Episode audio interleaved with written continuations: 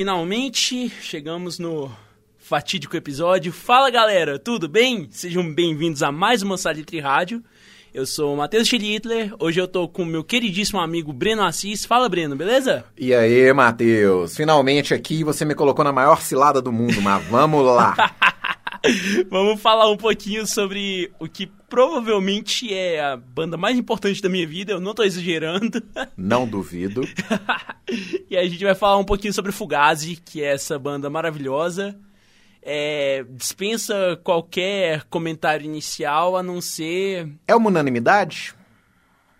Sobre o quê? Você acha que Fugazi é uma unanimidade? Toda banda tem o hater, né? Toda banda tem aquele cara que fala, ah, eu não gosto. Você já ouviu falar isso de Fugazi? Cara, já. Acredite ou não, mas já. Eu, eu, eu acho difícil. Eu não me lembro. Eu não, sinceramente, eu não me lembro. A, ligação que eu tenho com Fugazi vem da questão do, do hardcore, daquela banda que é é chato falar isso, mas é obrigatório a gente conhecer, né? Sim. Mas tem uma ligação com skate também, que fez muito parte da minha vida. Eu tô tentando lembrar, hoje eu fiquei o tempo todo lembrando assim. Cara, para mim, Fugaz é praticamente uma unanimidade. Praticamente uma unanimidade, tá certo. Uma coisa que eu esqueci de mencionar aqui antes da gente continuar é que o Breno, na verdade, é o segundo integrante de uma banda da casa que tá vindo aqui. Opa! Ele é da Roboto, que é o mesmo, que é a mesma banda do nosso queridíssimo Bernardo, que tocou aqui, que veio aqui com a gente, que eu chamei ele de Roberto algumas vezes. Bernardo Betinho. ele é o vocalista e baixista da banda, o Breno. Opa! Né? A gente não vai lançar nenhuma música nova de vocês hoje não, né? Hoje não. Hoje não, tá Até certo. tem, mas hoje não. Agora é mistério. Tá certo. mistério mais ou menos, porque eu já recebi uns spoilers e vou te falar. Tu é patrão, né, mano? então, antes da gente começar de fato, vamos ouvir, pelo amor de Deus, Waiting Room, que eu acho que é. Tem jeito? Não tem ah, jeito. vamos falar né? de Fugazi. Não, não vou colocar Waiting Room, não, porque ela é batida demais. Velho, cala a boca. Waiting Room, cara. Lógico. Então, óbvio. vamos ouvir aqui o Waiting Room e a gente já volta.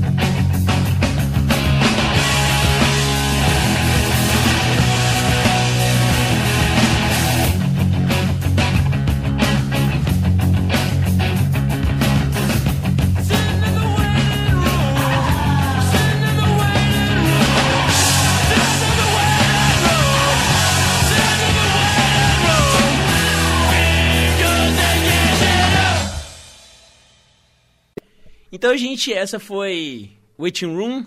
Que música, né? Você sabe que tem uma versão que o Red Hot de Peppers fez dessa música, cara? Graças a Zeus, eu não sei. Pois é, existe. É, é, algum comentário você queira fazer? Eu não, nunca ouvi, então o comentário seu é válido. Cara, é o seguinte: é a melhor coisa que o Red Hot já fez. Porque é uma música do Fugazi. Você, você é ruim, cara. Você é mau. Você é cruel.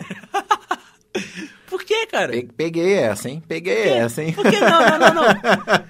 Não, na moral, tipo assim. Cara, eu acho difícil fazer qualquer cover do Fugazi. Tô tentando lembrar aqui uma, uma forma de fazer, e é coisa que a gente provavelmente vai abordar aqui, mas é uma banda que, primeiro, tem dois excelentes vocalistas. Sim, três, né? Porque Muito- o Joe Ledley também canta, né? Tá, vamos lá.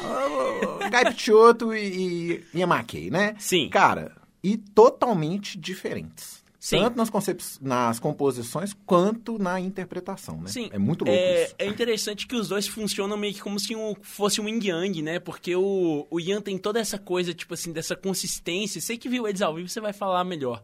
E o Gui tem essa coisa meio até sensual, assim, né? Tipo, das apresentações ao vivo É, bem e tal. colocado. É, é, pessoal, eu vejo muita coisa escrita falando ah, que o, o, o Guy Picciotto é aquele cara mais abstrato, o Emakei é, é na cara, é na porrada, né? Cara, é... Toda música... É engraçado, aí é uma questão minha com o Fugazi. Toda música que eu escuto o Guy Picciotto cantando, eu fico esperando o Emakei pra chegar e pra dar aquele berro grave de sempre e tal e tudo. E não necessariamente isso tem em todas as músicas, e não quer dizer que eu tenha uma preferência, assim.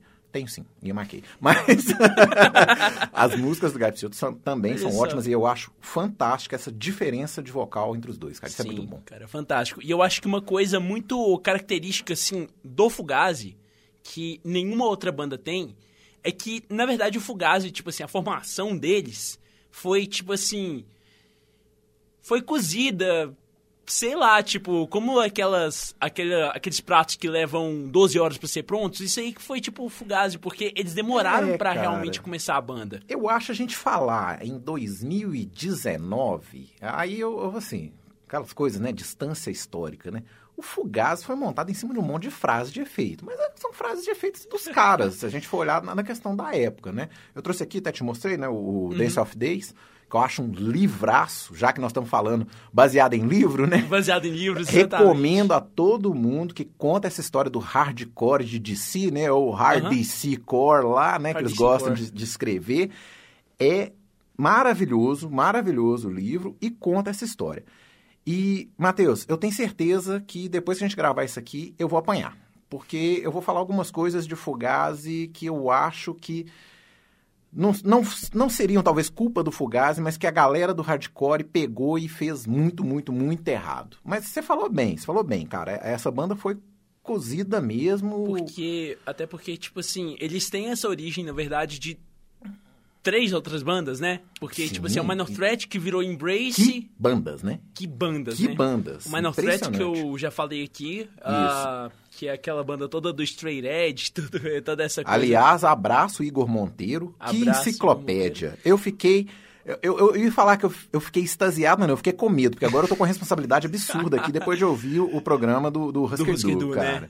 Um abraço pro Igor. O Vini também, né? Porque, pelo amor de Deus, Falou, não, cara, que isso. vindo demais, demais. Ou, esses dois meninos, vou falar, viu? As duas meninas dos olhos da Salite já vieram aqui. Nossa senhora. Mas vamos lá, né? Minor Threat, O Minor Threat surgiu lá, eu já contei toda a história. Logo depois que o Minor Threat acabou, depois daquela treta que o Ian Mackay teve com o Jeff Nelson, o Ian, ele fez brevemente o Embrace, que é uma banda linda também. Você gosta, cara?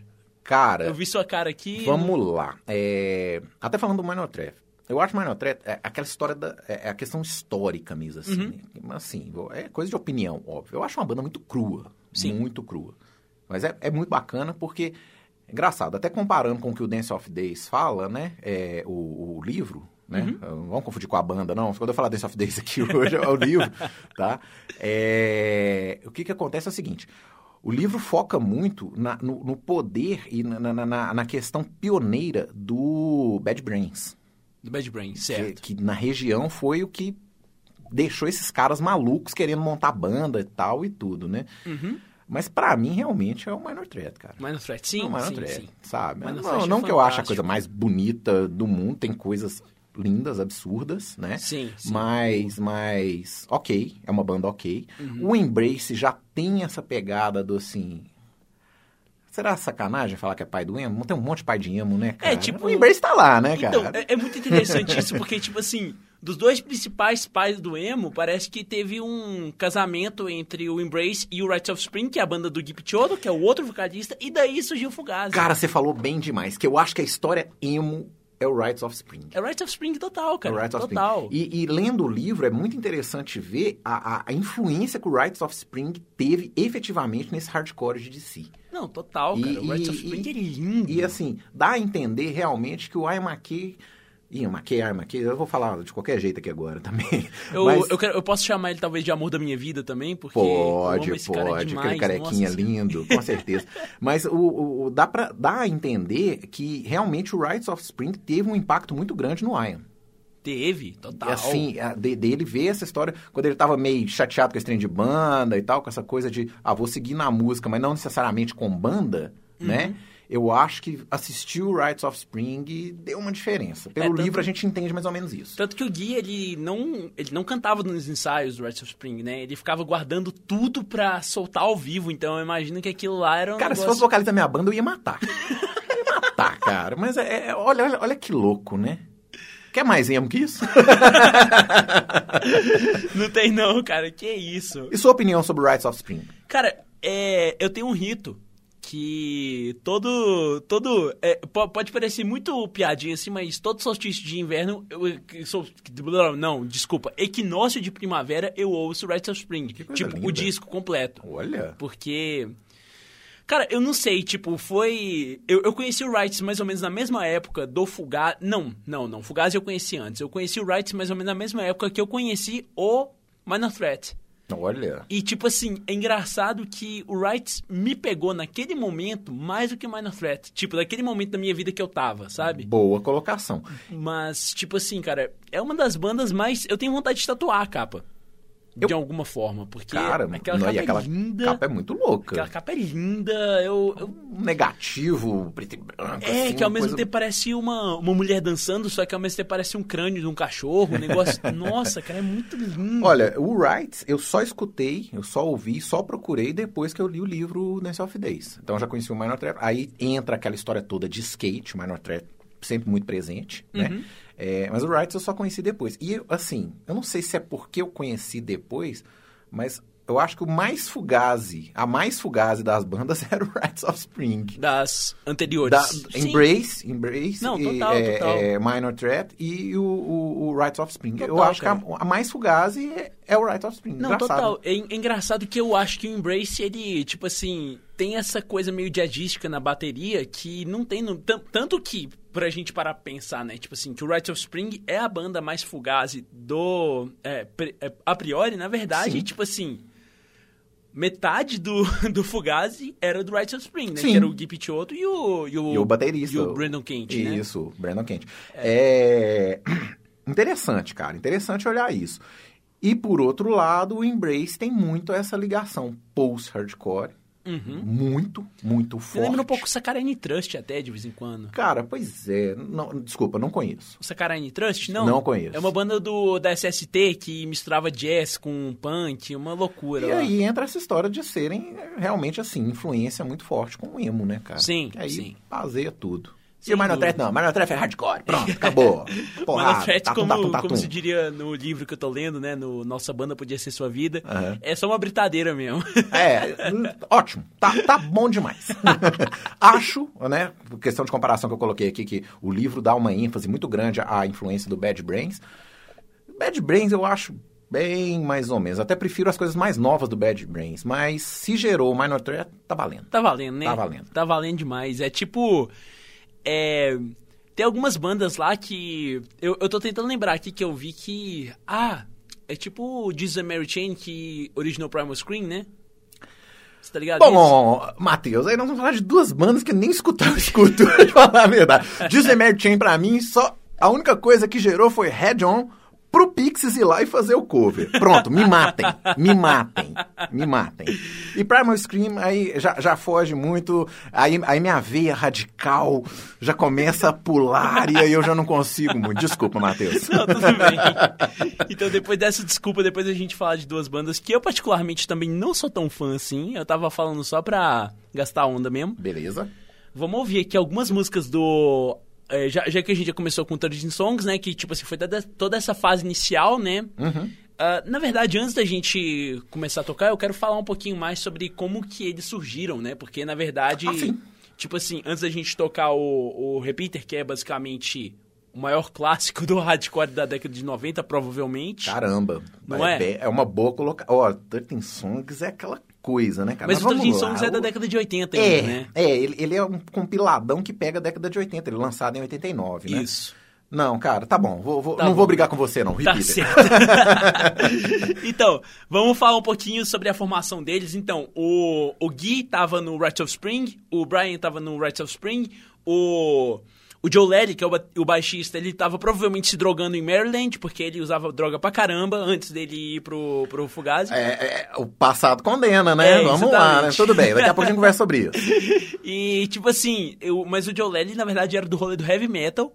Daí eu acho que ele ouviu, se eu não me engano, Black Flag, e como todo mundo daquela galera ouviu Black Flag, se obcecou, né? com Black, Flag, Era, era a banda grande que esses caras conheciam, né? E Sim, ouviam, sim. né? E, e fez sucesso e... É, Henry Rollins, né, cara? É, Era do meio da galera lá exatamente. e tal. O E, de repente Henry- o Henry Rollins é chamado pra cantar no Black Flag. É, Então, e o Henry, inclusive, era um dos amigos de infância do Ian, né? Sim, cara? sim. A relação é muito bem construída no, no Dance of Days, Sim, livro. sim. E, tipo assim, o, Henry, o, o lado do, do Ian, na verdade, né? Ele já tava com o, com o Minor Threat, ele já tava com a Discord, ele, durante um momento, ele foi e fez o Embrace, e o Embrace também não deu certo, assim como o Rites of Spring não deu certo. Então, eles resolveram dar uma pausa, assim. Eles resolveram simplesmente pegar e falar, tipo, vamos esperar, não vamos fazer uma banda.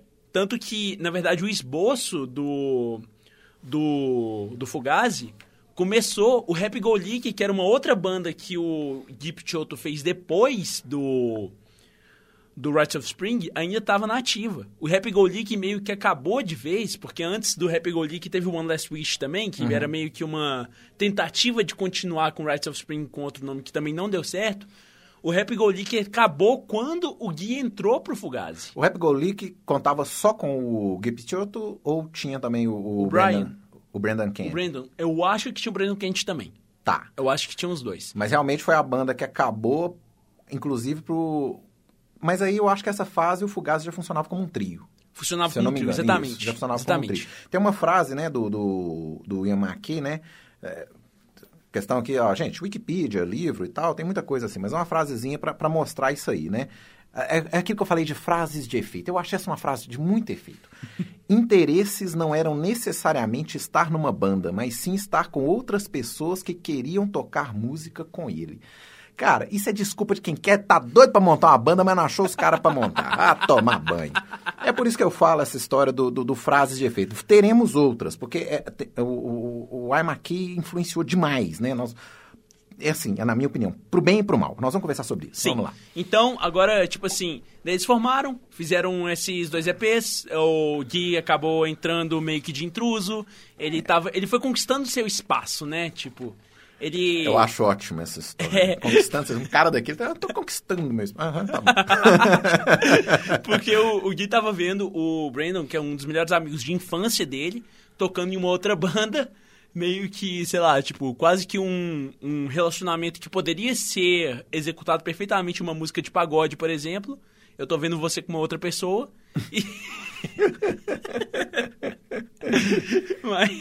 Larga essa vida, vem morar comigo. É. E daí o, o Gui meio que ficou de ciúminho, né? Tipo, vendo que ele tava. Que o, que o Brandon tava construindo uma outra banda e tal, todas essas coisas.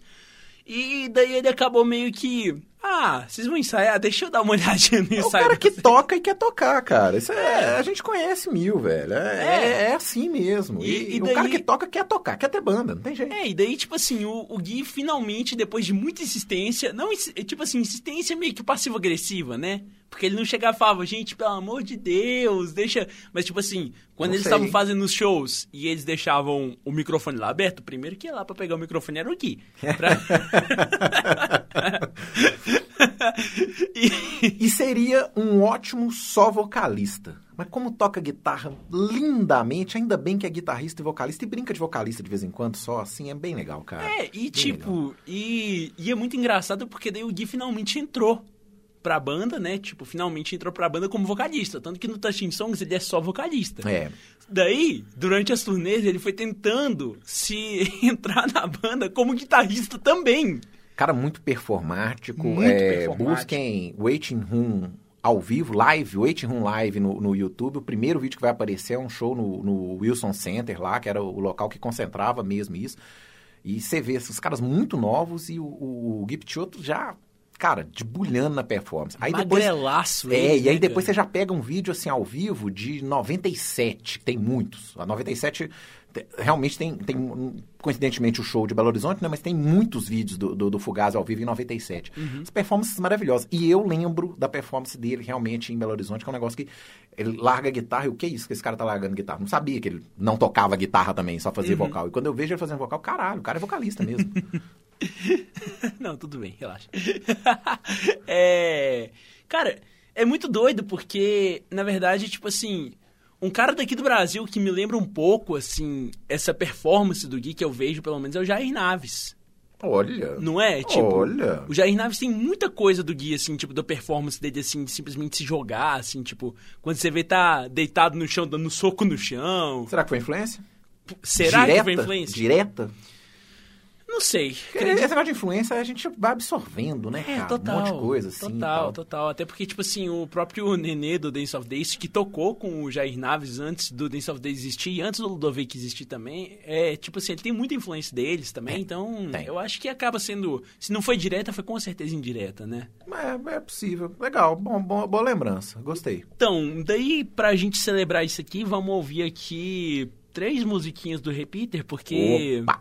O repeater já é o momento que o Gui já tava com a guitarra, já tava mandando a ver, então a gente vai tocar aqui duas músicas com o vocal do Macai e uma com vocal, com o vocal do Pichotto, né? Duas do Gui, quer dizer, duas do Ian e uma do Gui.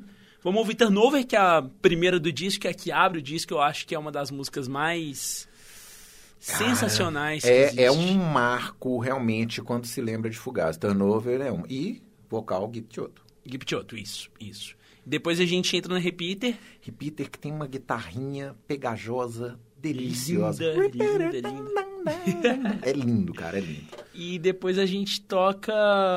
é, Ah, você falou antes era Blueprint, que é do Pichotto também, né?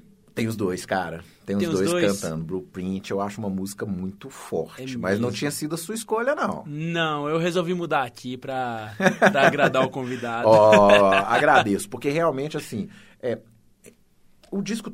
é, Repeater é um disco muito bom, igual você falou, é um marco realmente, né?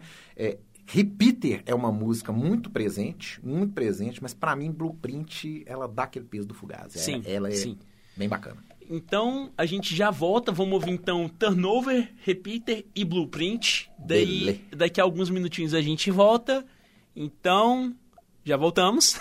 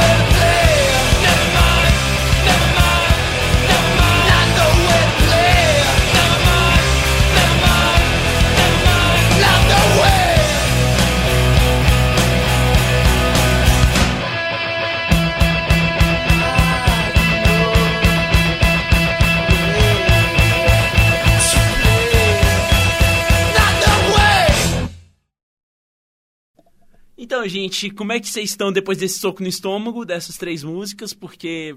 Maravilha, né, cara? Maravilha, cara. Maravilha. Fugazi em seu ápice. Tem, tem mais coisa boa também e tal, tudo, mas o Repeater é, é complicado, é complicado. O Repeater é.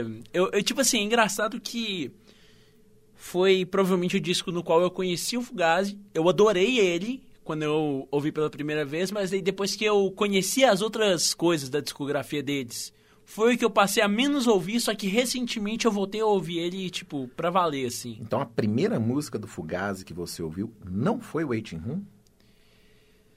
A primeira música foi Waiting Room, mas o primeiro álbum que eu ouvi foi o Repeater.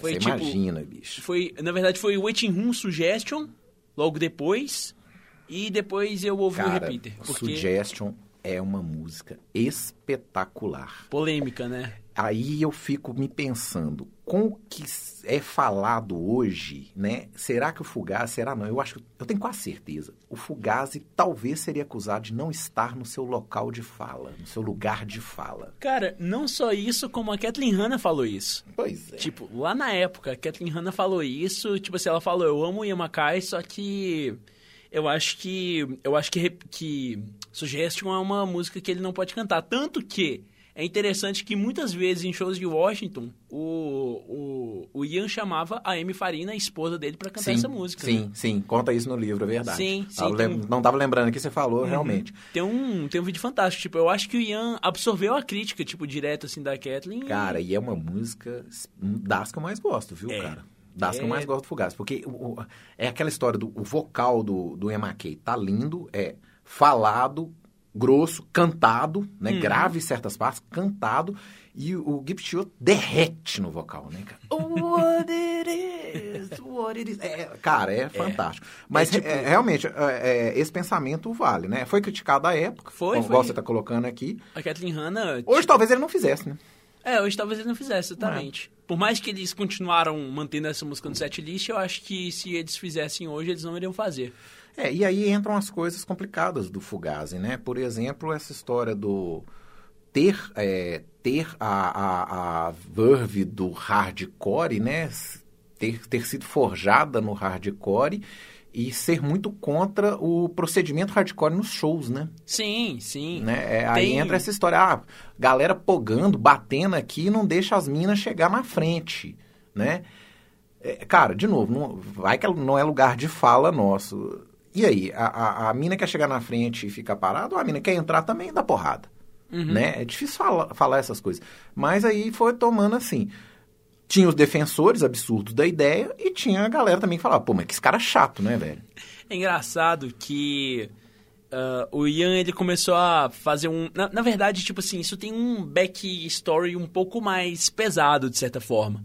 Porque eles começaram a tomar essa postura uma vez que ah, neonazistas começaram a colar em show deles. Ah, cara, essa praga E, não tem jeito, né?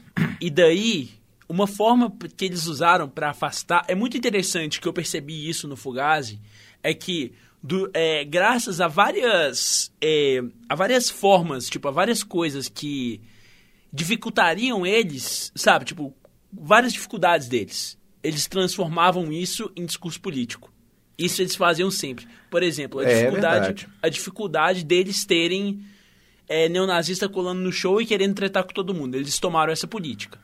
A dificuldade que eles tinham de levar merch pra show. Então eles falaram, a gente não vai mais levar merch, Pois porque é. a gente vai fazer um negócio da música pela música. Ah, pois é, essa é mais uma. Porque a história diz assim, pô, vai ser um saco vender mesh nos shows, vai Uhum. ter uma logística do caramba e tal e tudo. Ah, não, então nós somos anti-mesh. Opa! Peraí, calma. um- é uma coisa ou é outra? Ou às vezes assim, seja uma visão boba minha e tal, assim, a coisa já era mais ideológica. Mas a história que se tem é isso. não- eles não queriam também se envolver com essa questão do, da logística do mesh, né, É, cara? tipo, porque eles viajavam de van, eles viajavam bem vibe do Minuteman mesmo, tipo, só eles por eles, com eles mesmo. Eles levavam um hold só a mais, É. sabe? Tipo, pra ajudar. E eles não queriam ter mais pessoa pra, pra, pra, pra pagar, sabe? Pra eles pagarem pra ter que ficar cuidando de mesh, essas coisas. Então eles resolveram, tipo assim. Quantos shows que questão- você vai que é o pessoal da banda que tá lá na banquinha de mecha, hein, Matheus? Eu Cara- acho, eu acho a desculpa furada, velho, desculpa. Cara, eu, não, eu também acho. tipo assim, Desculpa. se- sendo bem sincero, eu também acho. Eu tô justamente levantando essa questão mesmo, sabe? eu comprei Tipo, o sonho médio na mão do Rodrigo, na banquinha, dentro do Lapa Multishow. É Uma casa finada aqui de Belo Horizonte, né, cara? Os- é, vamos falar então mais recente. Os caras do Surra fizeram um showzaço aqui em Belo Horizonte. Tá os três na banquinha, cara. Sim. Depois do show, tá os três ali na banquinha. Ah, vamos tocar. Fechou a banquinha na hora de tocar, cara. Pronto, acabou, entendeu? Sim, assim, sim. tudo. E Eu lembro- aquela história, né? A gente fala que o melhor do Brasil é o brasileiro, mas, cara... Tem coisa melhor do que This is not a Fugazi t-shirt? Ah, sabe, assim. é, ah, me ajuda. Aí, aí tem toda a história, né, cara? O Ayamaki descobriu o cara, entrou em contato com o cara, falou que a coisa não funciona bem assim e tal. e o cara prometeu pra ele que ia, não, então o lucro vai ser revertido pra não sei o que, não sei o que, não sei o que. Ok, então tá, pode continuar fazendo. Ah, velho, sei lá, mano, sei lá. Mas eu, Eu- eu nunca vi acho- nem essa, não. Eu só, só conheço a história mesmo. Tentei procurar na internet, vi é um escrito bobo. Um É, bem bobo, assim. É, tipo assim, na verdade é porque já que o Fugazi não vendia as, as camisetas, um cara foi e fez uma camiseta falando que essa não era uma camiseta do Fugazi. Mas o que acabou, acabou virando uma camiseta do Fugazi, né? Virou, virou uma peça de marketing excelente, né, cara? Total, olhar, né? total, cara. É...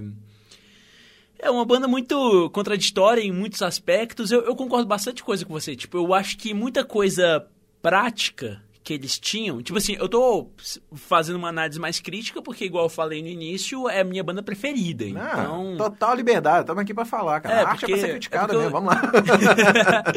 Porque, tipo assim, nos, nos outros episódios eu não tava tanto assim, mas hoje eu vou, eu vou dar o meu direito a ser um pouquinho mais boa, crítico, assim mesmo. boa. Eu acho que é muito uma questão mesmo que eles tinham de. Sabe, tipo, do que era mais confortável, do que era mais viável pra eles, eles acabavam adotando como discurso político, cara. É, tem uma coisa muito complicada, porque, é, vamos lá, né? Base de tudo. Rock and roll é rebeldia. Por mais que muita gente não entenda essa coisa toda e tal do, do, do, do, do- rock, né? Nós estamos aqui nessa é para nos ferrarmos mesmo e tal.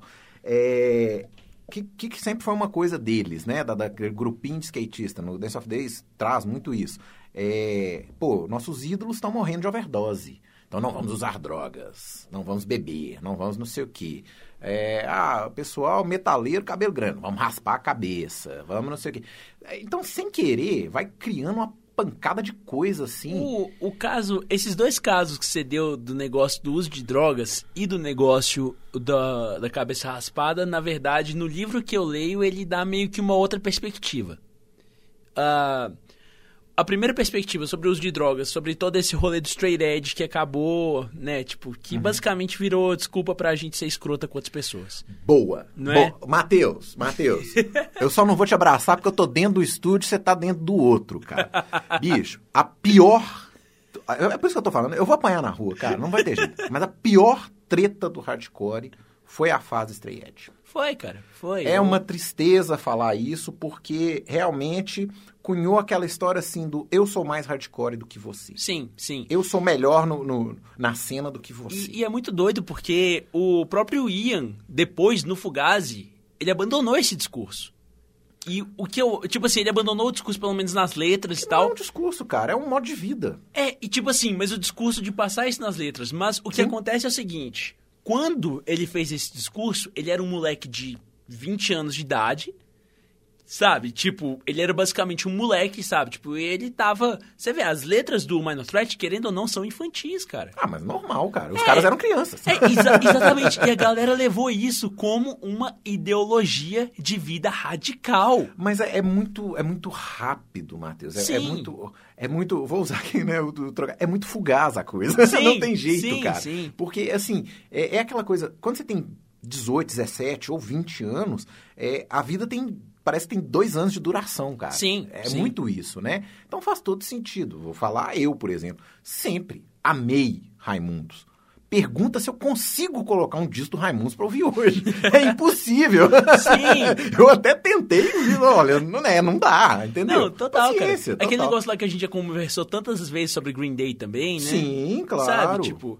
É isso, cara. O Mas tô curioso com a história das drogas e do cabelo, que Então. tem uma outra versão. Vamos lá. Então, daí, basicamente, a versão que eu tinha é que o Ian não tava querendo ser pedante. Quer dizer, ele tava querendo ser pedante quando ele tinha 20 anos de idade. Depois ele simplesmente abandonou isso. Ah. Tanto que, tipo assim, por mais que seja um estilo de vida, ele não ficava falando, ah, gente, eu sou isso, eu sou aquilo nas músicas dele. Porque as músicas do Fugazi deixaram de ser tão pessoais, igual era o Minor Threat. Isso é verdade, mas mostra muito aquela história de como que as massas consomem Sim. a coisa, né? É Sim. bem interessante isso, né, Mas, cara? tipo assim, daí eu não sei se você vai concordar comigo que a partir do momento que o cara, sabe, tipo, que o cara já não tá mais fazendo discurso e as pessoas estão fazendo discurso, a culpa é dele de ter, de ter feito Iniciado. isso, de ter iniciado isso, mas... Inspirado. É, de ter inspirado isso, mas ele não é, tipo assim, realmente o culpado pra, pra todo sempre, né? Tipo, Não, ele não é o culpado. A culpa é da cena. a culpa é da cena, a culpa é de, exatamente. quem, é de quem montou a cena. Tanto, cara. tanto que, tipo assim, quando o Fugazi fazia turnê na Europa, era um, po- era um problema pra eles, porque os, os junkies lá, os punks junkies, ficavam zoando e ficavam, tipo assim, meio que ameaçando eles mesmo. Tipo assim,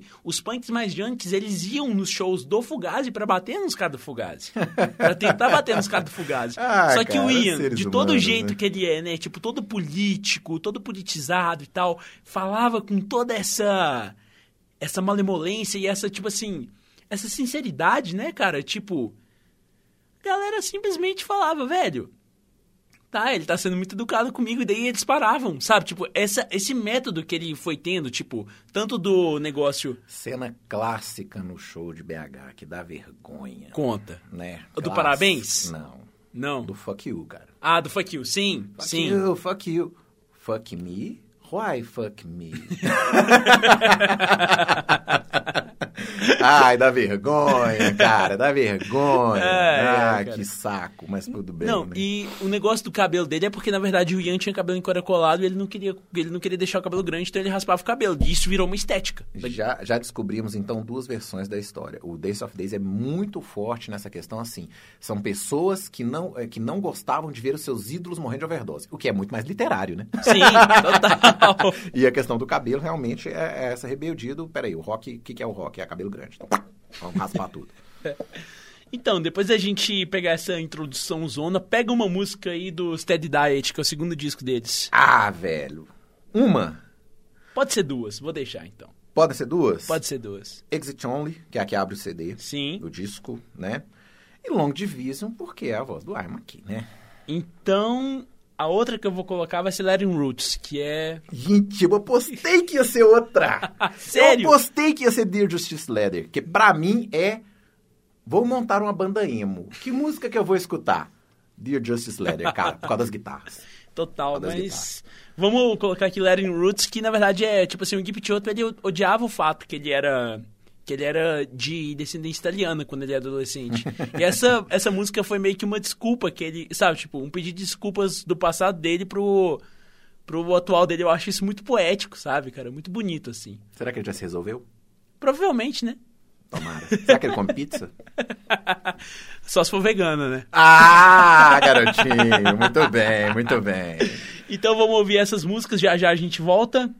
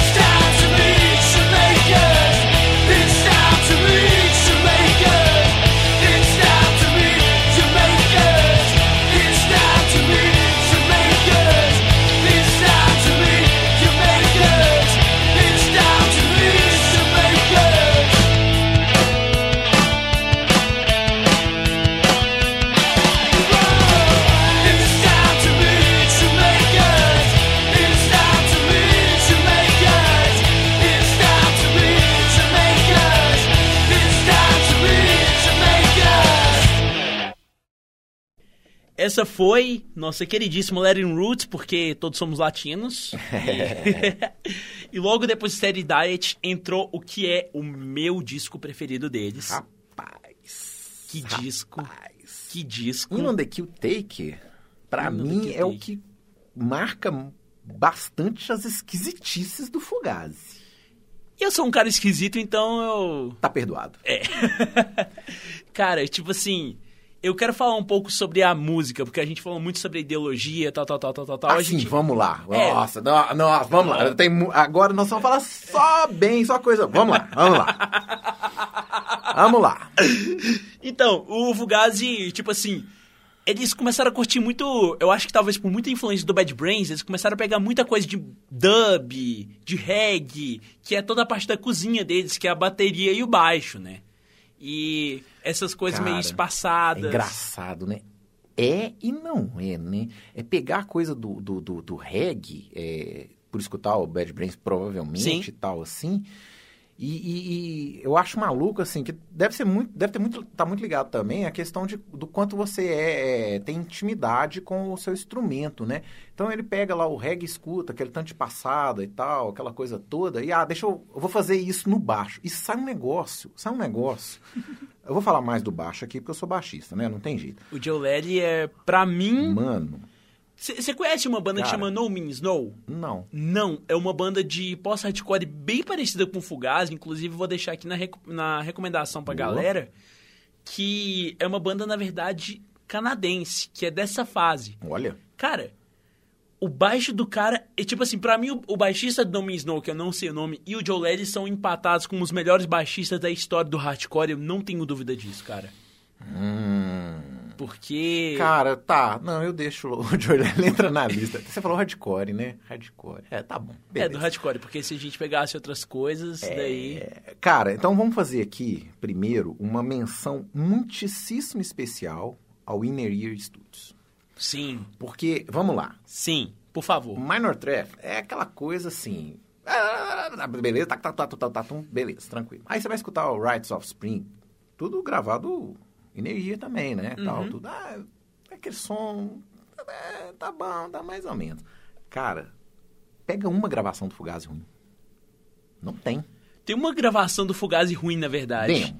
Oi? Só sou demo. É.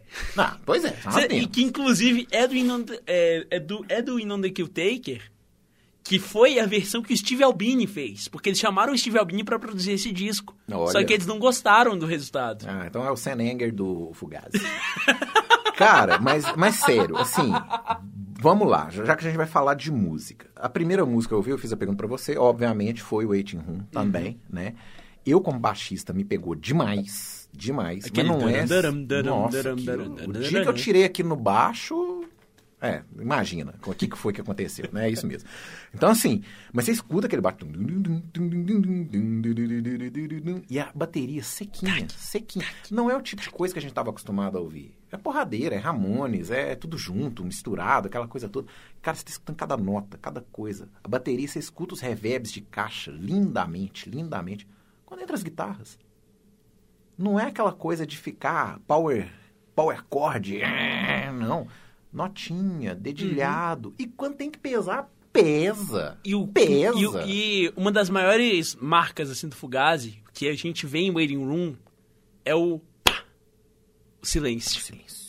O silêncio. Lindo, né, cara? Lindo. Muito bem lembrado. Muito bem lembrado. Então, Não assim, é? musicalmente, excelentes instrumentistas, Excelentes instrumentistas. excelentes gravações, excelentes Excelentes. registros. Excelentes letristas também, porque as letras letristas deles são muito, muito, bons, boas. Letristas muito bons. E, cara, pra mim, é, é, eu falo tranquilamente, tá? É, são inspiração, tá? São. Várias vezes, o Bernardo pode confirmar pra você, várias vezes a gente tá travado em alguma música assim, eu penso, que, que se fosse o Fugazi, como é que sairia dessa? Sabe uma coisa muito Baixo que, engraçada? vai faz, que faria aqui. Sabe É, uma coisa muito engraçada? isso. Quando trata de salitre e eu tô completamente travado, sem saber o que eu vou fazer, eu penso, o que, que o Yamakai faria com a Discord? Maravilhoso. Maravilhoso, É, cara. é uma referência, cara, não adianta. Maravilhoso. É, é uma coisa linda, assim. Aí entra essa história do do it yourself, né? Isso. Eles não inventaram o do it yourself, mas foram representantes absurdos Sim. da, da filosofia faça Sim, você mesmo, sim, né, cara? E, tipo assim, foi muito doido musicalmente falando da história, da cronologia deles, porque eles lançaram o 13 Song. Na verdade, eles lançaram primeiro. Eu, eu não lembro. São dois EPs. São dois EPs dois que EPs. viraram. Lembrar eu não lembro também, mas a gente tem as nossas anotações, né? Exatamente. Tem o Fugazi de 88 e tem o Margin Walker, Margin Walker de 1989. Isso, os Mas dois- se você entrar no Spotify, Você tem vai achar- muita coisa de demo lá. Tem muita coisa de demo, né? É, é, é, aliás, o catálogo da Discord foi liberado tem pouco tempo. Sim, Tem pouco tempo. sim. O Iron McKay diretamente fez a liberação. É, Muito você bom, ver cara. como que é do it yourself, né? O dono faz a liberação, né? Foi, foi. Coisa linda. Isso foi notícia. Eu tô lembrando aqui porque isso foi notícia. Sim. Discord libera todo o catálogo no, no Spotify. Spotify. Olha! Incrível. E assim, é, daí tem toda essa fase de, digamos, da cozinha mesmo, do, do, que, o, do que eles iriam virar, né? Sim. Daí eles pegam, passam por essa fase do do Repeater, do Steady Diet of Nothing, que na verdade foi meio que uma uma época meio conturbada, porque depois deles fazerem tantas turnês juntas, depois deles fazerem tantas é, tantas gravações juntos e tal, e eles estavam juntos o tempo todo, acabou que eles foram começando a ter umas intrigas meio que Ah, passivo-agressivas. É o mal da banda, é, É o da casamento, né, cara? Não Só que jeito. isso repercutiu de uma forma tão da hora no disco, porque o disco ele é tão passivo-agressivo, você bota fé, e que, tipo assim, Mas será que é uma gravação que eles gostam? não sei. Porque às vezes traz essa lembrança esquisita Sim, também, sim, sabe? sim, sim. Eu, eu tô te falando isso por questão de banda mesmo, assim. É, uma primeira banda que eu tive gravou três demos e, assim, a terceira demo, que era um, era um negócio pra gente bem, bem, bem marcante, que foi a primeira vez que a gente começou a cantar em português, eu tenho péssimas lembranças. Por quê? Porque a gravação foi horrorosa. Sei. A gravação foi briga, briga, briga, briga demais, assim mesmo, Uhum. sabe? Então, é um, eu adoro as músicas, mas a demo me remete a uma época ruim. Sei. Muito sei, louco isso. Mas parece que tudo ficou em paz logo depois que eles lançaram o, o, o Steady Diet. Daí veio o meu disco preferido deles, que daí eles começaram a experimentar, tipo, Falei, esquisitice. esquisitice. Eles, eles fizeram turnês com o Sonic Youth. E eu acho que dá pra ouvir bastante coisa do Sonic Youth. Sim, é Deixa- esquisitice. Deixa eu ver aqui. 93, eu acho que o 93. Unwound já tinha começado a lançar as coisas deles também. Quem? Desculpa. Unwound. Unwound, você conhece? Não. Rapaz! Eu tô conhecendo um monte de coisa agora, hein? Rapaz, vou te falar, viu? O Unwound é uma coisa maravilhosa. É tipo, é tipo como se o como se o Fugazi do início tivesse um filho com o Sonic Youth. É basicamente isso. É basicamente isso. O, o Vini da, da Rebelde, da Remédio, né? O Vini Remédio. da Remédio ama Unwound. Depende Unwound. de que fase do Sonic Youth também, mas vamos lá. Digamos que é a fase Washing Machine. Gosto. Sabe? Tipo, Gosto. é, é o Fugazi do início e a fase Washing Machine. Olha, É. olha.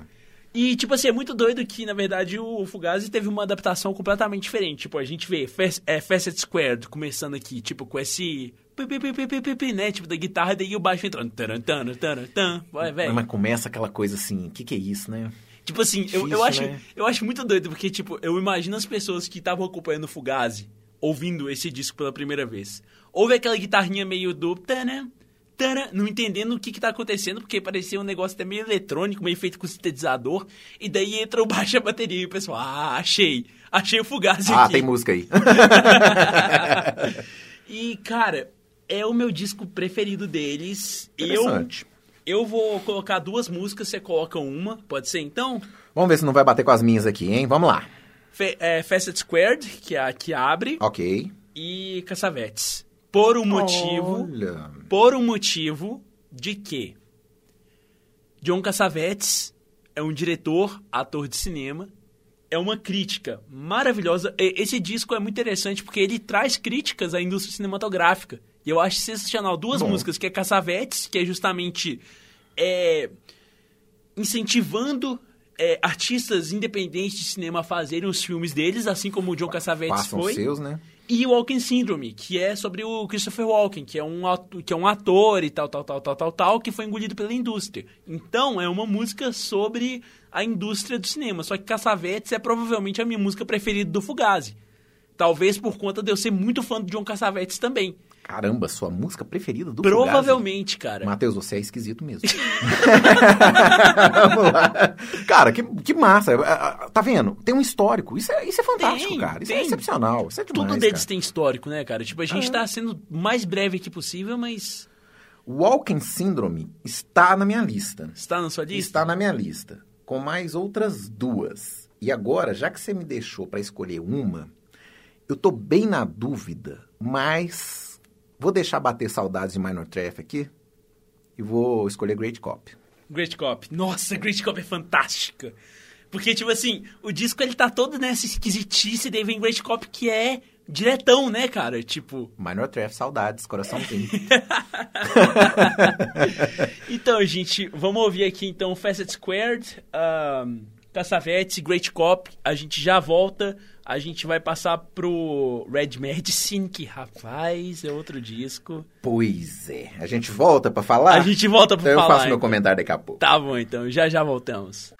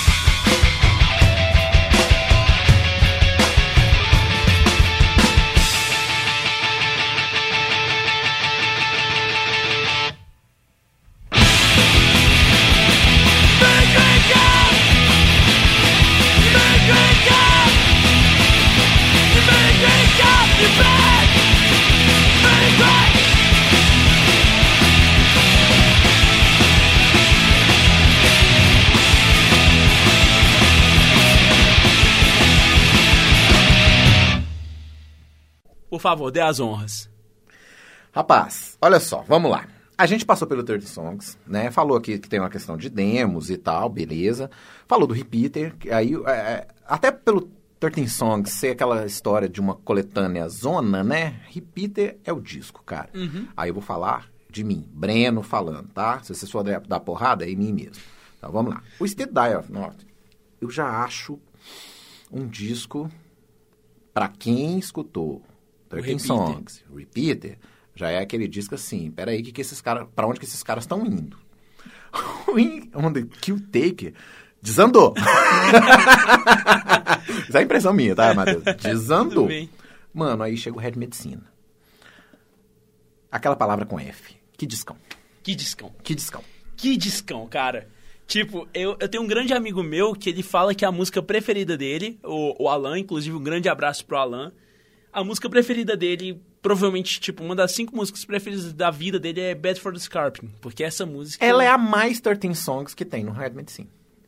Então você vê que é, Ela a questão mais da 13 volta. songs, na verdade, eu acho que ela é mais 13 songs depois do 13 songs. Não tem nenhuma música mais 13 songs que essa, cara. Pois é, então você entende que, que esse, é- esse é o meu Alan, né?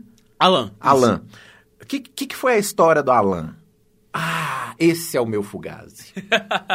e é engraçado que ele fala que, tipo assim, primeira vez que ele ouviu o Red Medicine, ele estranhou muito, porque, tipo, começa Do You Like Me, que é. Eu, é engraçado que eu acho que Do You Like Me. Falar mal de Do You Like Me, não. Oi? Vai falar mal de Do You Like Cara, Me, não. eu amo esse disco. Eu amo esse disco. e merece seu amor. É, mas sabe uma coisa muito estranha que talvez você vai querer me bater se eu falar isso? Opa, vamos lá. Mas Do You Like Me me lembra algumas ideias que foram repetidas no Argument. Quando a gente for falar de Argument, eu vou colocar algumas coisas aqui. Mas deixa eu ver. Não no sei. Argument repetiram ideias. Não, não, não, não, não, tipo assim, não que repetiram ideias, mas Do You Like Me eu acho que é uma música que, de certa forma, me lembra. É... Qual que é a música que vem antes de Epic Problem? A segunda música do. Do, Epic do Argument. É uma que eu, que, eu, que eu realmente, eu até... É, é, pra mim é uma das melhores. Não é Full Disclosure, não, é? É, Food, food É porque é a sequência. Pra mim é uma trinca... Depois a gente fala, tá bom. É. Quando chegar no The Argument a gente fala. Mas é Disclosure. Eu Beleza. lembro, eu lembro dessas duas músicas. Beleza. Faz sentido. Faz sentido.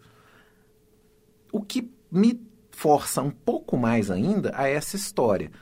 13 Songs, Repeater, lá no alto, de repente dá uma zoeira, Stay Die of Nothing, deixa eu falar do Only Kill Taker de novo aqui. E aí aquela história de banda, né? Peraí, vamos recuperar nossas raízes? Será que é isso? Que aí vem, né? Red Medicine, a gente vai falar Indie Hits, The Argument. Né, cara? Será que é isso? Não sei. Mas, bem lembrado, Bad for the Scrapping é uma música que lembra muito o Fugaz do início. Cara, Birthday Pony é maravilhosa também. Primeira música tocada em Belo Horizonte.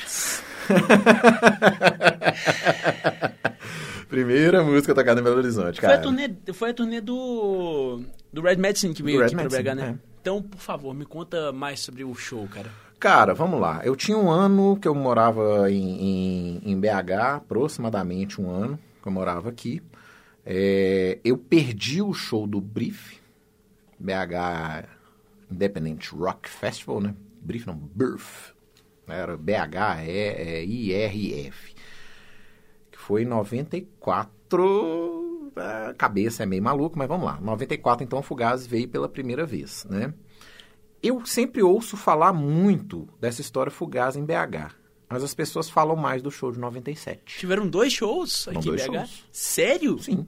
Eu achava que era só um. Não, e o primeiro gratuito, na rua. Na rua não, peraí. Eu não lembro agora. Matheus, volta! Volta, Matheus! Volta! Volta! Volta, Matheus!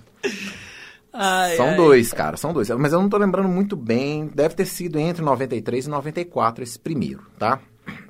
E o segundo foi 97, na saudosíssima Trash, Cine Santa Teresa. Foi no Cine Santa Teresa? Era Cine Santa Teresa, né? Virou Trash, que era uma boate. E na, na Trash a gente viu NoFX, Dog Eat Dog, Lagwagon. Ai, vamos lá. DFL. Eu assisti DFL! Ai, não acredito! DFL, o Fugazi, Misfits, com o lançamento do American Psycho, né? Então foi um show, foi, foi uma época fabulosa, a época do hardcore isso. que a gente tava maluco aqui. O show do NoFX tem lembranças maravilhosas, cara, maravilhosas.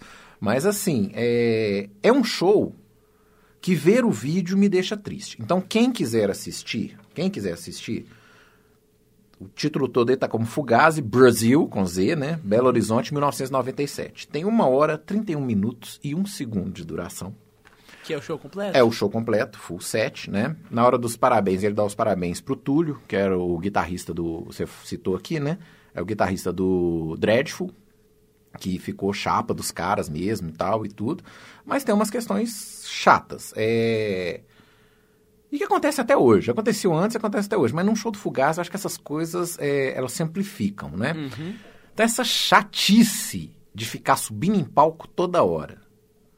Cara, eu também gosto de subir no palco. Mas eu subo no palco, dou tchau e vazo. O problema de subir no palco é que o cara vai em todas as músicas cinco vezes. E o cara te. tem- Mano, tem- tem pra aquela- que isso? Tem aquela. Eu, eu já vi esse vídeo várias vezes, porque eu fico tipo, ah, meu Deus, como eu queria. Tipo assim. Esse o cara, não tá assistindo o show, cara. o, o cara, o cara tirando selfie antes de, antes de assistir selfie com o, Breno, com o Breno tocando bateria, cara. Cara, é triste, cara, é triste. Selfie com máquina analógica, né? É. Máquina analógica. Deve ter ficado uma beleza, mas tudo bem. Mas assim, tem isso. Tem o clássico Fuck You. O Fuck You é clássico, pessoal. A única coisa que o brasileiro sabe falar em inglês é Fuck You. Começa a falar Fuck You, Fuck You. E o I'm aqui fala Fuck Me. Why fuck me? Ele é é um uma cara- hora... Eu lembro disso no show. É aquela hora da vergonha alheia que dá uma embrulhinha no estômago, né, cara? E o Ian é um cara muito educado, né, cara? Bastante. Aí nos comentários, leiam os comentários, tá? Do, do, do vídeo. Nos comentários é interessante que tem um cara que fala que tava lá do lado do palco e, e, assim, pediu desculpas pro Armaquei, falou, oh, você desculpa, mas é que a galera aqui... Não, o mundo inteiro é assim. E tem um outro cara que fala, ah, é... Pessoal mandando fuck you, não sei o que e tal, né? Pra quê, né? E ficou no meio do caminho. Me dá uma, uma tristeza, uma vergonha alheia. Mas foi um showzaço, num lugar excelente, com um som maravilhoso. Som e tá quando eu bom subi mesmo. no palco e vi a pedaleira do Gui Picciotto, eu não acreditei. Porque tinha uma caixinha de madeira muito estranha e tá lá tudo lá. E o Gui Picciotto fazendo cara ruim porque a gente tava em cima do palco. Beleza, é isso. Cara, e. Nossa, eu, eu lembro que eu já vi várias vezes vídeos, né? Tipo, eles tocando Bad for Scraping, né? Ah, cara. Maravilhoso. É Muito bom, maravilhoso. cara. Muito bons de show. Muito bons de show. Muito bem tocado. É, são, são músicos incríveis, cara. São músicos muito bons. Sim, você Sabe, chegou a isso é trocar legal. ideia com um deles depois do show? Nada, moleque, moleque, cara. Você acha que eu, ach, eu, eu achava que tinha jeito de conversar com banda? Eu achava que isso era intocável, absurdo. E olha que eu conhecia o Túlio, que é um cara que tava do lado deles, guitarrista do Dreadful e tal.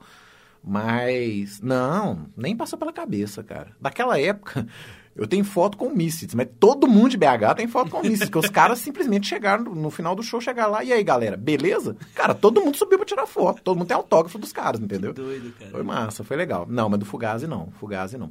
E eu achei bem, bem, bem distante essa coisa público-artista, vou te ser muito sincero. É, é, é lógico que enche o saco essa história da porradaria, de ficar subindo, de ah, xingar o cara e tal e tudo. Mas sabe aquela coisa que você vê assim. Vou falar aqui, mas não é, não é muito isso, mas o cara tá com uma cara antipática até, assim, sabe? Uhum, sei. É um showzaço. Mas você vê que tem as coisas que encheram o saco dos caras. Sei, mas. Com razão. e- é. Também, tipo assim, tem um outro comentário, eu já surfei várias vezes durante é, nos comentários desses vídeos também. Tem um outro comentário também que falava que o Ian tava meio bravo nessa turnê toda, porque na verdade, tipo assim. Tinha acontecido alguma coisa na vida pessoal dele que. ele- Desconheço. Você chegou a ler esse comentário? Não, Não? desconheço. É. Não li esse comentário, não li esse É comentário. tipo assim, falando que, tipo assim, era um dos produtores, um dos organizadores da turnê, falando que, tipo assim, os caras super gente boa, os caras super não sei o que lá, só que parece que o Ian tava meio distante nesse, nesse rolê em específico por conta de problemas pessoais e tal.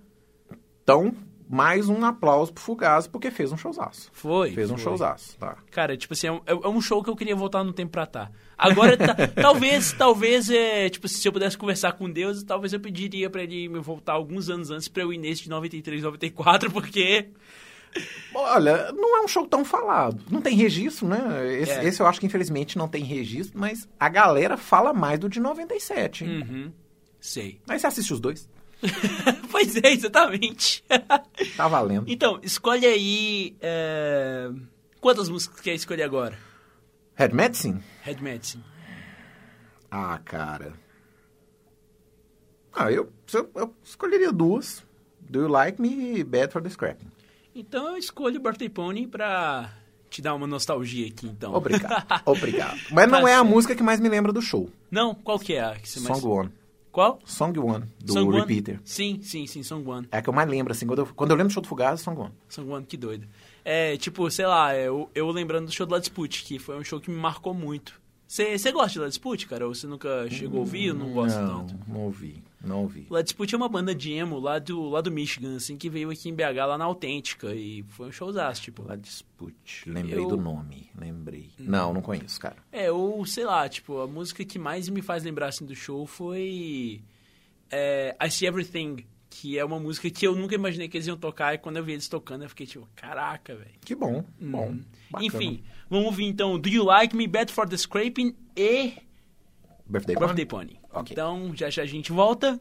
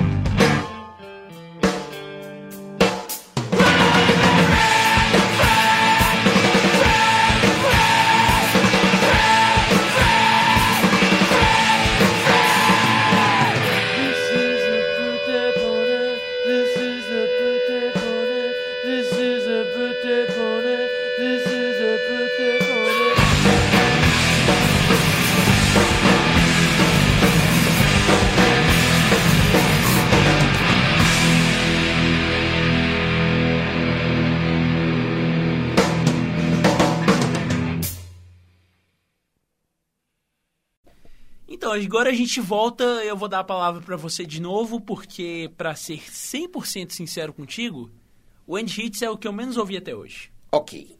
É o que eu mais ouvi depois do 13 Songs. Por quê? Porque esse eu fui lá e comprei. Sabe aquela história assim, Fugaz tá lançando disco. Tá, tá. Então eu vou lá comprar. Então fui na extinta né, Urban Cave, lojaça de discos que tinha aqui em Belo Horizonte. Vinha essas coisas importadas todas. É, e comprei o Indie Hits provavelmente lá, né? E com esse nome Indie Hits ficou aquela história. Cara, a banda vai acabar. É o último disco do Fugazi. Tinha muito essa história na época. E é um disco difícil. Talvez, se eu não o tivesse adquirido à época, eu colocaria no mesmo pacotinho que eu coloco o Die of Nothing e o do o Beyond the Kill Taker, tá? Mas não, esse eu comprei. Então eu tinha obrigação de ouvir.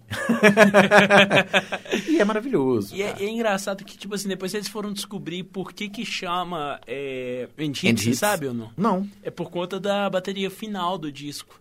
Tipo assim, dos últimos momentos daquela bateria do, do, do Brandon Kent. É por isso que eles chamaram de End Hits. Olha, e, E a, a galera- gente, e a gente achava que pronto, Fugaz já era. Cara, na verdade não era só vocês, era o mundo inteiro. É, é Era você coloca um- o nome do disco em de hits, né? Sim, sim, Ramones, adiós amigos, né? Mas olha, é assim, O, aí... o Black Eyed Peas foi The End, só que depois lançou, é, The End. e depois, depois lançou The Beginning, que na verdade o The End foi o final mesmo, porque eles nunca mais lançaram o álbum bom e daí acabou mesmo. Ah, tava bom também, tava É, ótimo. tava- tava, tava ótimo. Tava excelente. Cara, então assim, é, impressões e opiniões, tá? Pra mim, é o disco melhor produzido. Eu acho o som mais bonito. Mais do que o Argument? Acho. Acho. vou ter que ouvir isso hoje, cara. Porque, cara, é, tá muito, tudo tá muito nítido, tudo tá muito bonito, tudo tá muito claro, sabe? Então, assim, já aviso, igual eu tô falando, assim, pro meu gosto, obviamente. Não é um disco fácil do Fugazi, mas é um disco que merece atenção. Certo. Perfeito, cara. Tem mais alguma coisa assim pra... Porque tem muita coisa pra falar do Argument, eu acho. Não sei. Não, tá tranquilo. Tá Andy tranquilo. Hits. Então vamos lá. Nós já estamos em 1998. 98, isso. Ok? 98. 1998. Isso. Pós, 28 de abril de 98. Você pós a, a vinda deles do, é, no Brasil, não é?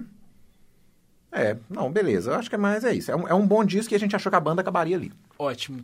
Dicas de músicas. Eu, eu vou deixar aí 100% pra você, porque o real, 100%, cara? 100%. Fala três aí pra nós. 3. Talvez a gente vai dividir esse programa em dois de novo, porque, né, Tá. vai ser muita coisa pra falar, muita música pra tocar. Break quero- abre o disco e toda música que abre disco geralmente me pega pelo, pelo fígado, né? Pelo coração, assim também. Até porque a gente realmente, né? Quem é esperto escolhe a dedo a, a primeira música de um disco, né? Uhum. Eu vou colocar Break.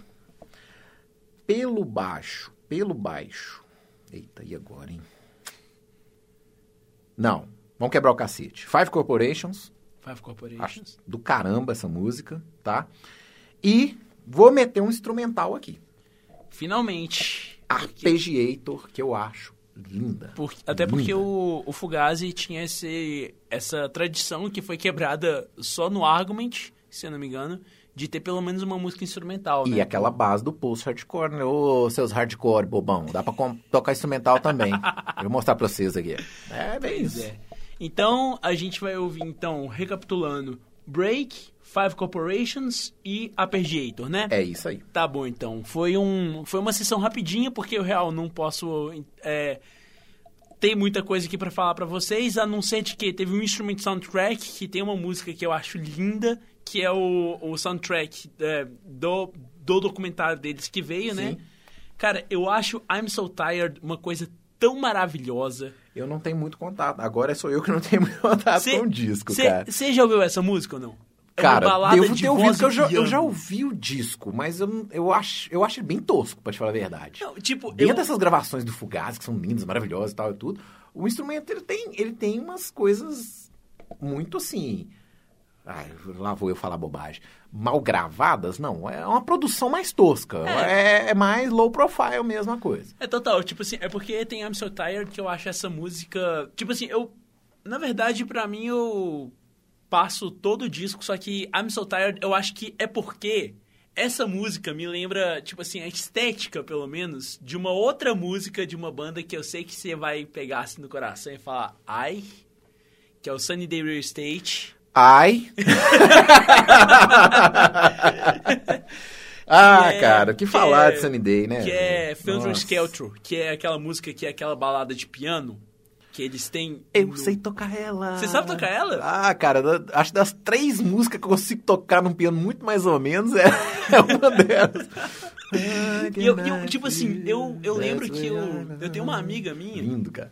tem uma amiga minha que chama Ananda, Ananda Moelaert, ela falava que ela gostava muito de músicas de bandas que são ligadas ao emo, que eram no piano. E ela sempre citava I'm So Tired e Feltron Skeltron. Virou dever de casa meu, então, escutar I'm So Tired. Cara, essa música é linda. Essa música, tipo assim, ela, ela tem esse negócio lo-fi, só que, tipo assim, parece que é igual o Refused no The Shape of Punk, o The Shape of Punk to Come. Ai, calma, calma, calma, calma, calma. Você vai falar de Refused? Ai, calma, calma, deixa eu segurar aqui.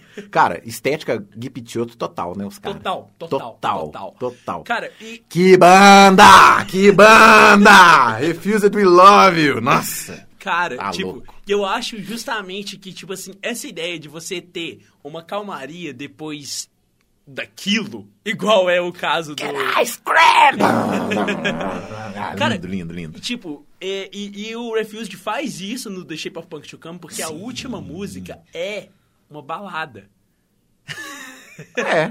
É a. E por que não? a The Apollo Program was a hoax, exatamente, cara. Tipo, inclusive eu tava mostrando o Refused hoje pra, uma, pra um amigo meu e ele. Tava... Você mostrou o The Shape of Punk to Come? Eu mostrei algumas músicas do, do The Shape of Punk to Come e algumas músicas do. ah, do anterior, que é o. Mas explica pra ele que o Shape of Punk to Come blá, blá, blá, tem que escutar inteiro. Sim. Porque ele é emendado bonitinho, certinho. Sim, sim. E Songs to Fan the Flames of, of Discontent, que eu acho um disco Hum. lindo também. Já não tem tanto contato, mas Cara, eu não tinha contato Acredito. até o início desse ano. acredito. E daí, quando eu, eu, eu Se você me falar ouvir- que é Refused, pode buscar, eu vou buscar. É Refuse pode buscar. Obrigado. Então a gente, depois dessa. A gente já Pequeno volta. desvio. É, desse pequeno desvio, a gente já volta. Deixa eu só pegar aqui novamente o nome das músicas, porque eu já perdi. Que vão ser Break, Break, Five, Five Corporations e Arpeggiator. Tá certo, então já voltamos. Can't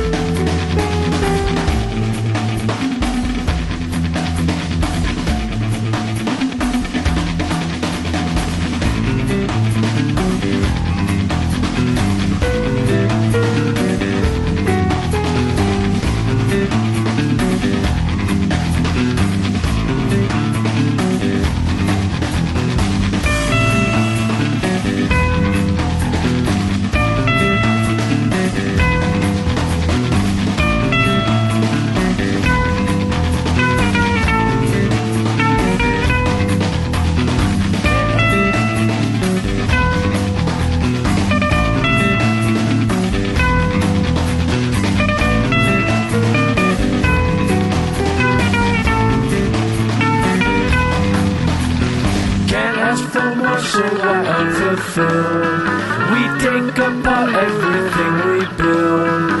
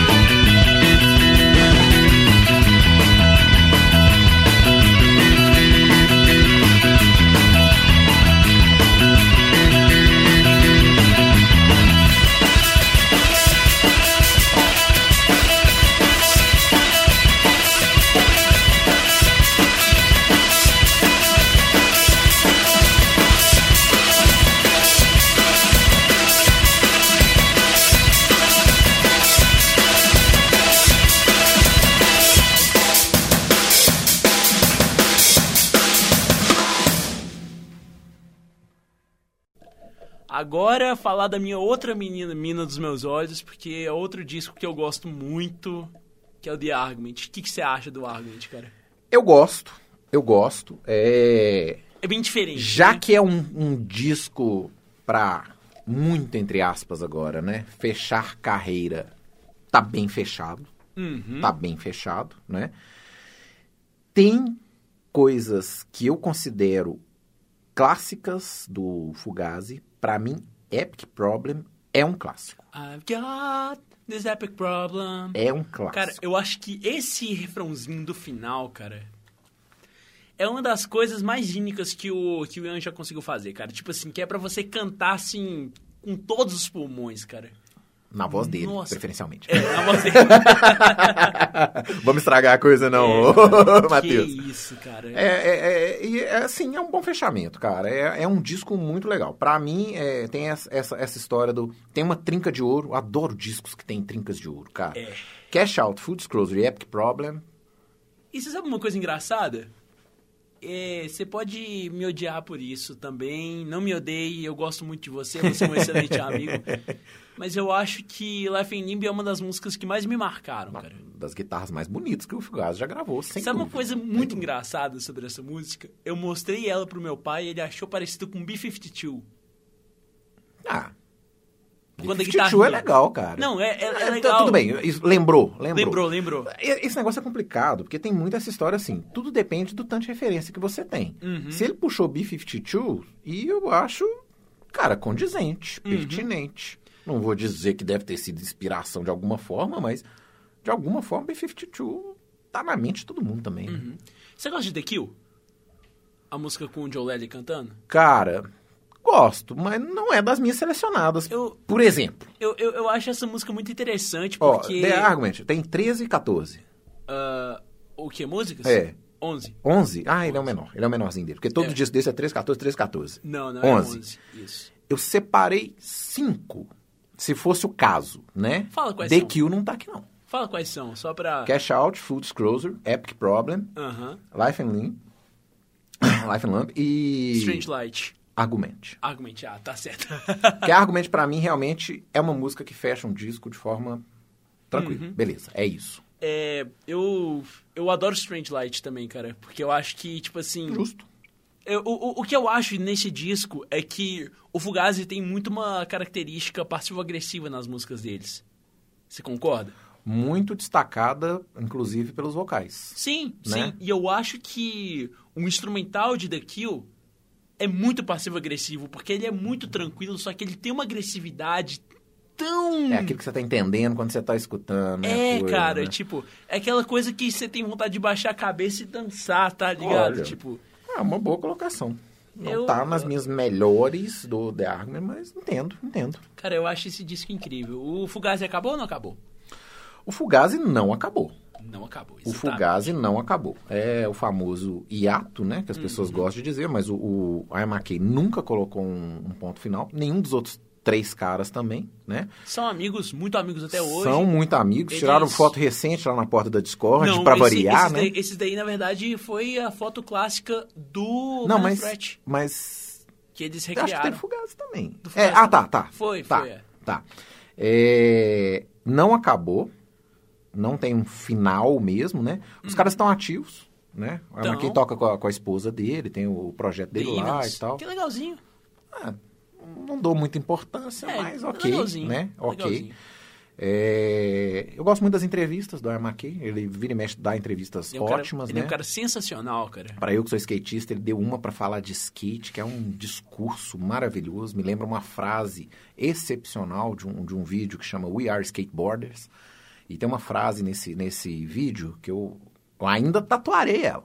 Tô- é promessa. Vai tatuar o disco do, do Rights of, a capa do Rights of Spring? Vou. Eu vou tatuar essa frase ainda, só não sei como ainda. Mas ela fala, every skateboard is an artist. E o McKay, quando ele faz essa, ele dá essa entrevista, ele fala da, da marav- maravilha que o skate pode fazer na vida das pessoas, o que, que é, o que, que não é, né? Pra mim tem um significado muito grande dessa questão. Música, pra mim, vem devido ao skate, veio devido ao skate, né? Então, assim, Cara, tem ótimas entrevistas. Essa é uma, né? E ele falou recentemente também a respeito dessa história de, de merchandise e fugaz, a relação que ele tem. Uhum. Realmente você vê que ele, ele fala com muita tranquilidade. Muita tranquilidade a O- respeito. é- é uma O- coisa- A questão é realmente como que as pessoas interpretam. É uma coisa que eu acho muito interessante sobre, sobre o Ian, porque eu- uma coisa que talvez é até de certa forma inconcebível isso na minha cabeça, porque o Ian é um dos melhores amigos do Henry Rollins, que é um dos caras mais surtado que existe. Engraçado e Ian isso, né, é um cara? cara muito tranquilo. É engraçado, os dois são muito diferentes. Assim, imagina-se, né? Quem vê de fora, que os dois são muito diferentes, né, cara? e Muito são grandes diferentes. amigos. São, tipo assim, o, o, o Henry na, na, no fashion mais Henry Rollins, ele fala que o Ian é um dos únicos amigos da vida dele. Que doideira, né, Que cara? doideira, né? Que loucura. E, tipo assim, loucura. são opostos. Você vê, o Henry virou um grande astro de Hollywood, cara. Você sabe disso? Mas você ele- não vai falar que o Rollins se vendeu, não, né? Não, de jeito nenhum. Beleza. É, Eu acho que são formas diferentes de encarar as coisas, né?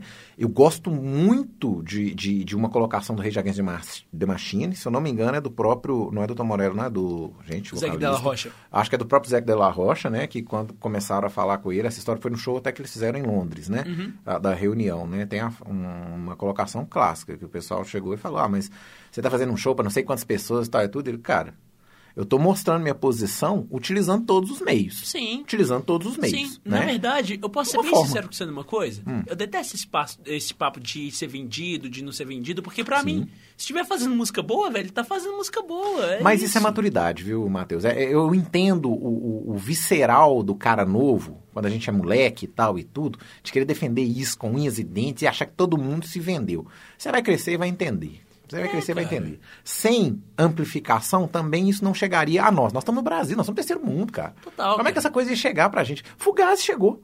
Fugaz Sem chegou. merchandising, Fugaz chegou. Fugaz chegou. Exatamente. É, E- é usar os meios ao nosso favor também. Não, total, sem dúvida alguma. É, então, Henry Rollins é o cara, então.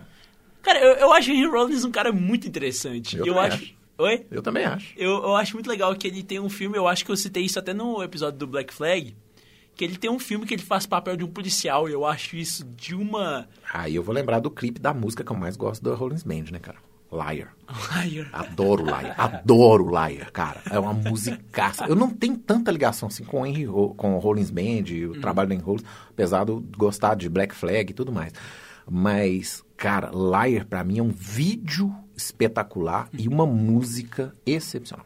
Tá certo, cara. Eu, eu, eu sou fã também. Eu sou. Eu não ouço tanto o Rollins Band. Eu sei que o Ian, inclusive, que produziu o Rollins Band, não foi? Não sabia. Foi, foi o Ian que produziu Não o sabia. Rollins Band. Mas, então, na verdade já são 10 e 17 a gente tem que terminar e fechar tudo aqui Encerrar. até, até as 10 e meia. Então, Falávamos The Argument, falamos o The Argument. que- disco final até, até o momento. Até o momento, inclusive, tipo assim, eles falam que eles só não voltam porque eles não conseguem, eles não estão fazendo música nova e eles acham que se eles forem voltar, eles querem voltar pra fazer música nova. Que bom. Eu fico feliz com Que bom. isso, porque tipo assim, por mais que possa parecer uma coisa ideológica, tipo, ah, a gente não vai fazer essa turnê de reunião pra ganhar dinheiro, mas eu interpreto muito mais como uma questão criativa deles e eu apoio Concordo, super. Concordo. Eles estão fazendo projetos muito bons, inclusive o Joe Lely e o Brandon Kent estão numa banda juntos até hoje. É, numa, numa banda juntos, eles juntaram tem uns um ano, tipo. E é uma banda muito boa, só não lembro do nome. Eu cheguei a ouvir algum single, uma coisa assim. O Fugazi precisa voltar? Não sei. Eu sinceramente não sei. Se cara. voltar, vamos ficar felizes? Sim. Ponto. Ponto. Eu Acho que é por aí, cara. Exatamente, cara. Então, vamos decidir aqui. Vamos, vamos tocar as três iniciais mesmo, Cash Ah, Out, Full trinca de ouro. E... É, esse negócio de trinca de ouro, só, só pra falar rapidamente, assim, né? Eu acho Pixies também tem no Bossa Nova. Será que eu esqueci agora a ordem? Não é possível, cara. É, acho que é Steward, Anna, Anne.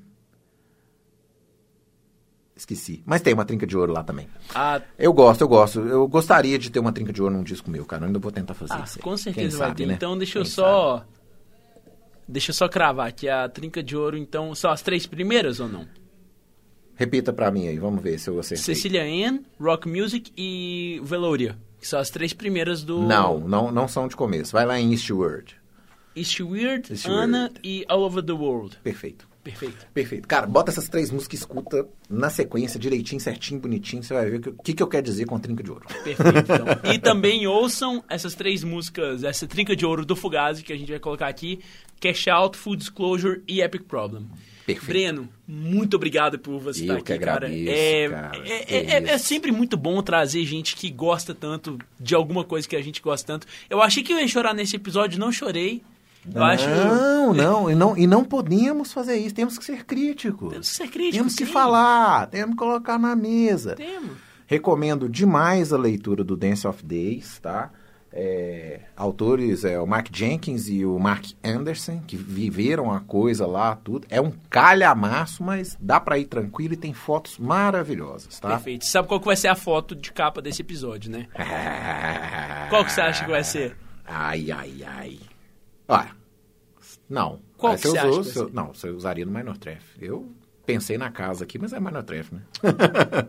O, o Gui Picciotto pendurado. Na cesta de, na basquete. cesta de basquete. Perfeito. Uma perfeito. coisa que a gente não falou, inclusive, é que eles faziam muitos shows em, tipo assim, lugares improvisados, né, cara? Mas ah, lendo Dance of Days, você entende isso. Porque Sim. não tinha mesmo. Sim, É- sim. é- eram os lugares que abriam. E fechavam logo na sequência. Não quero esses caras aqui. então, vamos fazer o seguinte. Semestre que vem eu vou fazer, eu vou estar aqui continuando fazendo Salitre Rádio e eu devo fazer só sobre emo e pós-hardcore. E provavelmente vai ter o Fugazi 2.0 aqui, e daí eu te chamo de novo pra gente Opa. conversar mais sobre, porque hoje foi meio corrido, mas a gente Bora. tem muita coisa pra falar sobre Fugazi. Tranquilo. Então, Breno, reforçando mais uma vez, você é um grande amigo, é muito bom. Tipo, eu, eu fiz um especial aqui de vídeos falando sobre a Salitre. E eu falo que a Salitre, se não é. Tipo assim, eu falo com outras palavras, mas se não for pra ser sobre meus amigos e sobre as minhas amizades, não é sobre nada. Então, ter um grande amigo, mais um grande amigo aqui nesse estúdio comigo, é uma coisa, é um privilégio.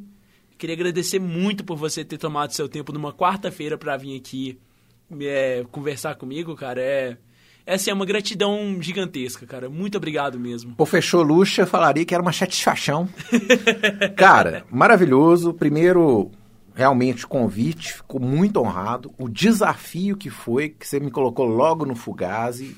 A delícia que foi de revisitar a discografia, confirmar algumas coisas e tirar algumas dúvidas, né? É, ler de novo alguns trechos do Dance of Days, ler mais sobre a história do Fugazi, foi excepcional.